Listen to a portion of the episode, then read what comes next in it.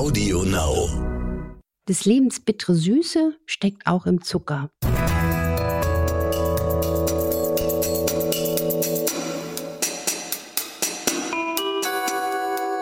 Dr. Anne Fleck, Gesundheit und Ernährung mit Brigitte Leben.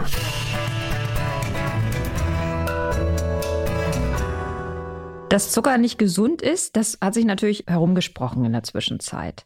Das heißt aber nicht, dass deswegen der Zuckerkonsum selber auch abnimmt. Bis zu 50 Gramm sind laut WHO am Tag okay. Das sind 10 Teelöffel, also schon relativ viel. Und trotzdem liegt beispielsweise bei Kindern der Zuckerkonsum im Schnitt um 75 Prozent höher und bei Erwachsenen immerhin auch um 35 Prozent. Aber es verzichten auch immer mehr Leute auf den klassischen weißen Industriezucker und weichen auf Alternativen aus, zum Beispiel auf Zuckerersatzstoffe, auf Rohrohrzucker. Das ist ja in ganz vielen Lebensmitteln inzwischen. Aber ist das wirklich gesünder? Und was genau macht Zucker eigentlich mit unserem Körper? darüber reden wir heute. Wir, das sind Doc Fleck. Ich bin Ärztin für Präventiv- und Ernährungsmedizin und Maike Dinklage, Redaktionsleiterin der Brigitte Leben. Das ist das Coaching-Magazin mit Anne. Anne, wir steigen mal gleich ein. Du warst, als wir über das Thema gesprochen haben, ob wir das wirklich machen sollen, ähm, fast überrascht, weil du gemeint hast, ähm, also über Zucker, da weiß man doch jetzt wirklich Bescheid so langsam. Ich krieg oder wir kriegen aber ganz viele Zuschriften von Leser, von, ja, von Leserinnen, von Hörerinnen und Hörern, die ähm, die Unsicherheit spiegeln, die da tatsächlich immer noch vorherrscht. Weil viele versuchen es gut zu machen, sind dann aber unsicher, ob diese Ersatzstoffe, die sie dann benutzen, auch wirklich gut sind. Klär uns doch jetzt einfach mal auf. Allein schon was die Menge betrifft. Also, die WHO empfiehlt 25 bis 50 Gramm am Tag. Du empfiehlst aber deutlich weniger. Warum? Ich bin jetzt nicht jemand, der quasi wie ein Terrorist da steht und sagt, du darfst nur noch äh, sieben Teelöffelchen am Tag Zucker essen. Das Problem liegt ja darin, auch dieses Thema ist individuell. Ein, ein, ein, ein Sportler zum Beispiel jetzt bei Olympia dieses Jahr, der kann eine ganz andere Menge an Zucker und auch an Kohlenhydraten tolerieren als jemand, der den ganzen Tag nur sitzt. Und da fängt das ganze Thema schon an. Grundsätzlich habe ich eine ganz einfache Formel. Ähm, weniger ist mehr, dass man, gerade wenn man jetzt zum Beispiel auch einen Kuchen backt, ähm, einfach mal die Hälfte des Zuckers sogar reduzieren kann und überrascht sein wird, dass das ähm, Produkt sozusagen immer noch sehr süß ist und dass man nicht alles zwanghaft nachsüßt. Dann kommt man schon auf eine eine wunderbare Formel, wenn man einsteigen möchte. Geht es dir da vor allem um die, also um das Gewicht, also schlank bleiben durch Zuckerreduzierung, oder hat Zucker auch weitreichender, also wir wissen ja schon, dass Zucker weitreichendere gesundheitliche Folgen hat, aber erklär doch bitte nochmal den Mechanismus, was Zucker im Körper auslöst. Genau, es ist zu viel Zucker. Und was vielen gar nicht bewusst ist, wir reden zwar jetzt gleich auch über die ganzen, was für ein Zucker und Birkenzucker oder Stevia und wie sie alle heißen. Im Körper wird letzten Endes sogar, wenn man zu viel Eiweiß isst, das zu Zucker umgewandelt im Körper. Das heißt, theoretisch kann man auch, wenn man nur Berge von riesen äh, Steaks auf dem Teller hat, wird das im Körper irgendwann zu Zucker umgewandelt. Das ist so ein Denkprozess, den wir äh, annehmen müssen. Wie wird im Körper überhaupt und aus was wird Zucker gebastelt? Kurze und, Zwischenfrage. Und dieser Zucker ist genauso schädlich wie der äh, wie, das, wie der Zuckerwürfel, den ich lutsche? Nein, natürlich muss man immer sehen, was ist die Lebensmittelmatrix? Ja, was umgibt quasi? Was habe ich sonst noch davon? Wenn ich jetzt nur quasi reinen Zucker verzehre, habe ich ja weder Ballaststoffe, noch Vitamine, noch Grünzeug, ne, Polyphenole, wie sie alle heißen.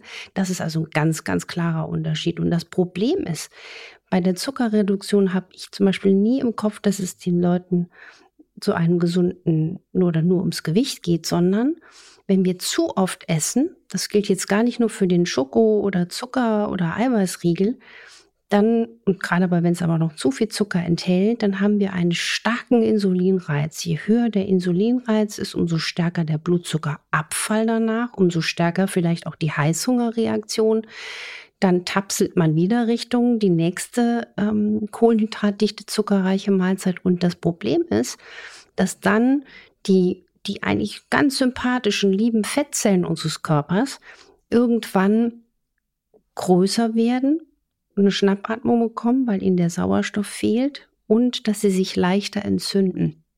Und das betrifft eben sogar schlanke Menschen. Das heißt sogar schlanke Menschen, die vielleicht beneidet werden, weil sie so dünn sind, ähm, aber die wirklich sich den Tag über durchsnacken mit viel, viel Süßigkeiten, die haben eine Gefahr, vor allem wenn sie dann noch gleichzeitig rauchen, dass sie diese bekanntlich dünnen Dicken sind. Das war, glaube ich, eine unserer ersten Folgen.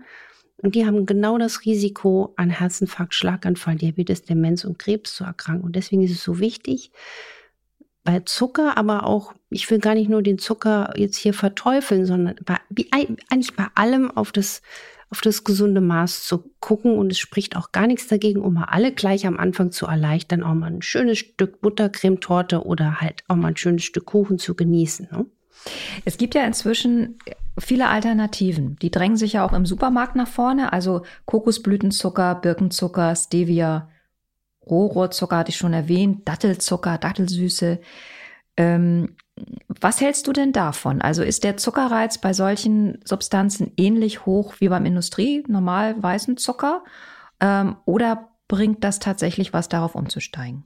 Also da gibt es interessanterweise wirklich ähm, Differenzierung. Das ist gut. Also es, der Zucker ist so wirklich so ein spannendes Thema, wo man wieder lernt, oh, es ist so wichtig zu differenzieren. Es gibt da klar Unterschiede im Blutzuckerreiz. Also zum Beispiel hat Kokosblütenzucker oder Birkenzucker ähm, nicht diesen starken, ähm, diese starke Dynamik der Insulinausschüttung. Aber was man auch ganz klar sagen muss, Zucker letzten Endes ist irgendwo auch wiederum Zucker, auch wenn man ihn ein bisschen differenziert. Und wo ich ein Problem sehe, ist, dass viele Leute denken, jetzt mache ich mal wie wild alles mit Birkenzucker und dann nicht mehr differenzieren, dass auch hier man darauf achten muss, wie vertrage ich etwas individuell. Zum Beispiel, es gilt gerade für Birkenblütenzucker besonders, dass das wird ja auch Xylit genannt, dass das bei Reizdarm oder bei Verdauungsbeschwerden nicht gut toleriert ist und dass man da oft auch sonst Durchfälle bekommen kann, wenn man jetzt sehr viel davon konsumiert. Deswegen, ich habe zum Beispiel zu Hause, ich habe ein paar schöne Honigsorten, ich habe Kokosblütenzucker zu Hause, weil ich den spannend finde, weil man den, wenn man alte Rezepte hat, ne, also jetzt so beim Weihnachtsplätzchen backen, ja, gibt's ja bei mir auch, dann, und man hat die alte Zuckerangabe, dann ersetze ich das gerne mit Kokosblütenzucker, weil ich die, die Mengenangabe ungefähr eins zu eins halten kann und, und der hat aber wiederum eine intensivere Süße. Ich brauche viel weniger. Das ist ganz spannend. Du hältst die Menge, aber eigentlich brauchst du weniger? Ich, ich, also ich kann, wenn ja jetzt 50 Gramm Zucker steht, wüsste ich, ich kann 50 Gramm Kokosblütenzucker verwenden. Bei manchen Zuckersorten müsste man ja dann anders äh, rangehen und trotzdem verwende ich grundsätzlich bei Rezepten, die ich jetzt nicht selber äh, entwickelt habe, da ist ja manchmal schon fast nichts mehr drin, so ungefähr ähm, dann mache ich einfach mal die Hälfte. Und damit läuft, läuft man sehr, sehr gut.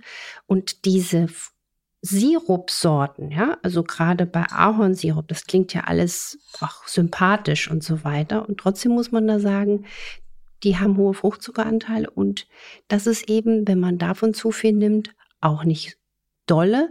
Deswegen ist auch so ein Tipp, immer mal, wenn dann ein bisschen abwechseln. Also und ich finde spannend, mit, mit zum Beispiel Trockenfrüchten zu süßen.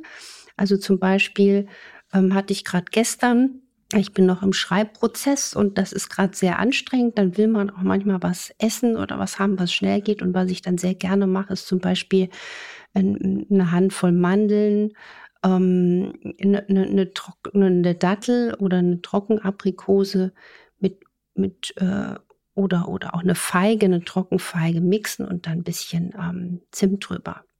Das schmeckt wunderbar. Klingt lecker, ja. Und da war kein in dem Sinne klassischer äh, Zucker drin. Warum ist gerade in Bioprodukten so häufig Rohrohrzucker?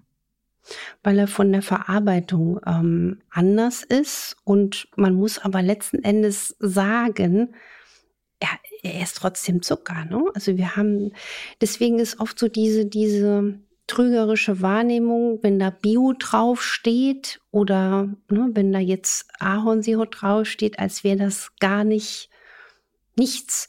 Und das sollte man auch äh, verstehen. Was ich zum Beispiel auch äh, immer warne, ist eine Kombination aus Zucker, vor allen Dingen Zuckerersatz und, und ähm, Milcheiweiß. Also der Zuckerersatz, ähm, zum Beispiel jetzt Sucralose, Aspartam, Saccharin, die haben ja eine bis zu mehrfach hundertfache Wirkung an Süßkraft wie der klassische Zucker. Das heißt, wir züchten unseren Geschmacksnerv, ne, diese Geschmacksknospen der Zunge auf eine wahnsinnig intensive Süßwahrnehmung und wollen dann auch immer, immer mehr. Und diese Zuckerersatzstoffe, also gerade auch diese künstlichen, ne, Aspartam und, und Kumpels, ähm, die machen nachweislich Zucker aber auch, aber die machen noch stärker nachweislich die gesund und schlank machenden Darmbakterien schlapp.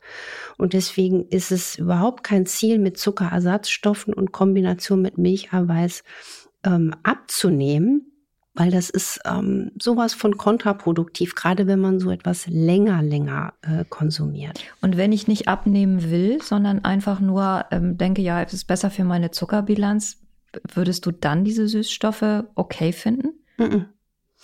Das ist ähm, mit Süßstoff, würde ich grundsätzlich ganz, ganz, ganz sparsam. Und wenn man jetzt sagt, ja, was wäre denn ein Eiweißshake, den ich jetzt quasi so durchwinken würde für einen, einen zeitbegrenzten Einsatz oder auch bei Sportlern, ne, die auch eine hohe Eiweißversorgung machen müssen, ähm, dann kann man schauen, dass man auch was verwendet in Richtung Reisprotein, Erbsenprotein, also ohne Milchprotein, weil was das Problem mit Milchprotein ist, dass viele Menschen oder 30 Prozent geschätzt etwa ein Problem mit Milch, aber es haben, ohne es zu wissen, dass es sie also immunologisch ein bisschen aufkratzt. Und Molkeprotein ist einfach vom Herstellungsprozess nicht das, ähm, das hochwertigste. Ist immer auch interessant, sich mit Lebensmittelherstellungen zu befassen. Kann ich jedem nur mal den Tipp geben.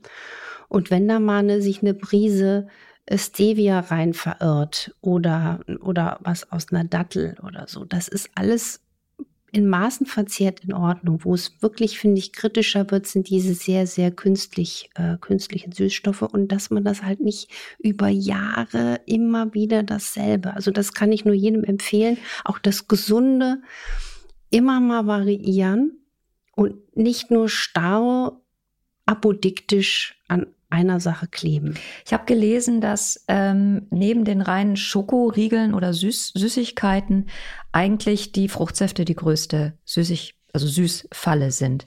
Die haben ja trotzdem guten Ruf. Aber wenn man drauf guckt, ist man wirklich äh, erschrocken eigentlich. Du findest ja keinen Fruchtsaft, der weniger als 10, ähm, 10 Gramm Zucker auf 100 Milliliter hat.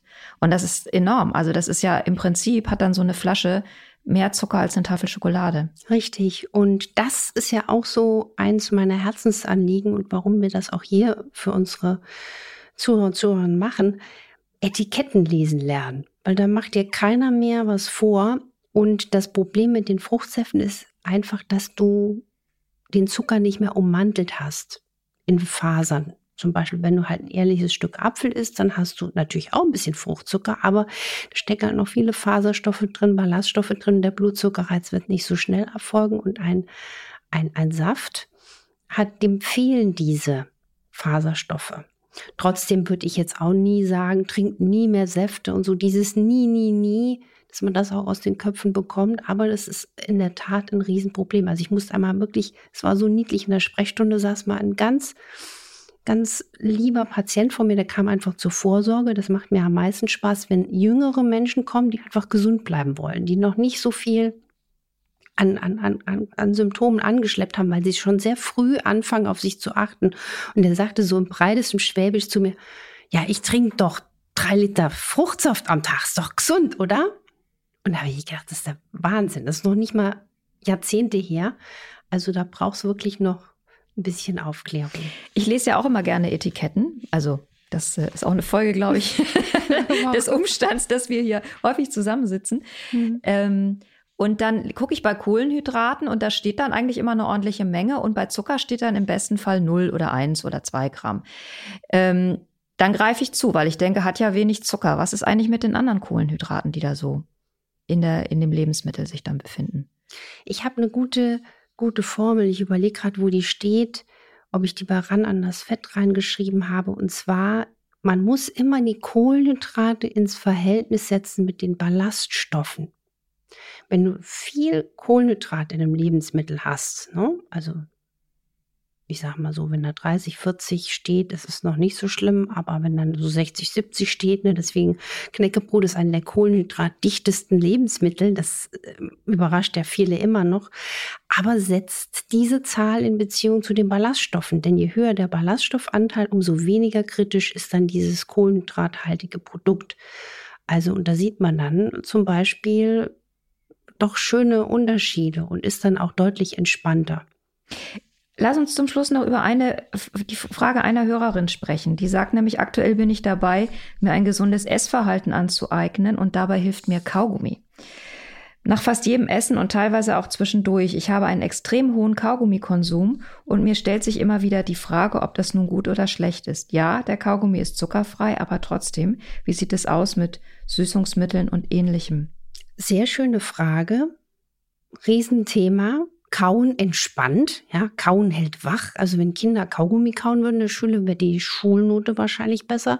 Problem, was ich hier sehe, sind die Süßstoffe im Kaugummi.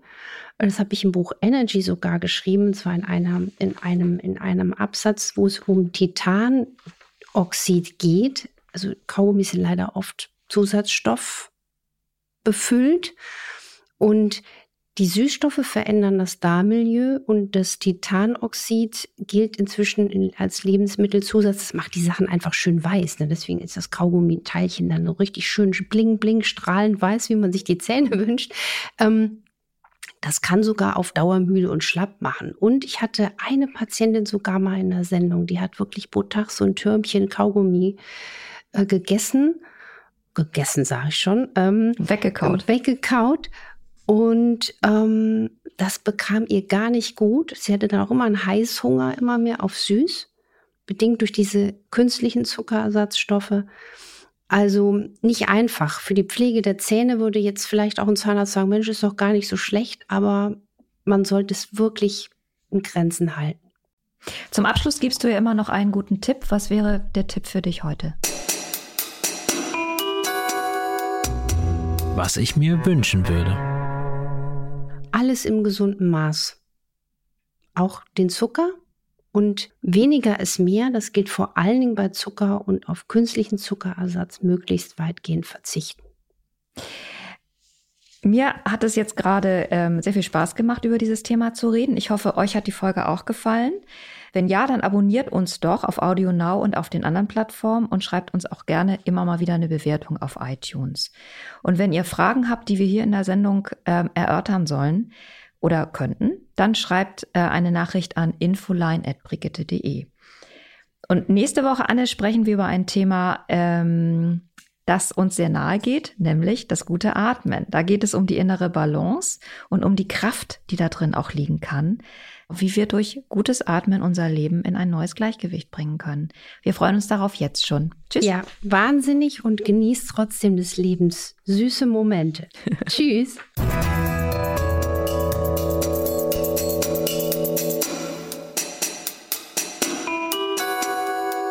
Dr. Anne Fleck, Gesundheit und Ernährung mit Brigitte Leben.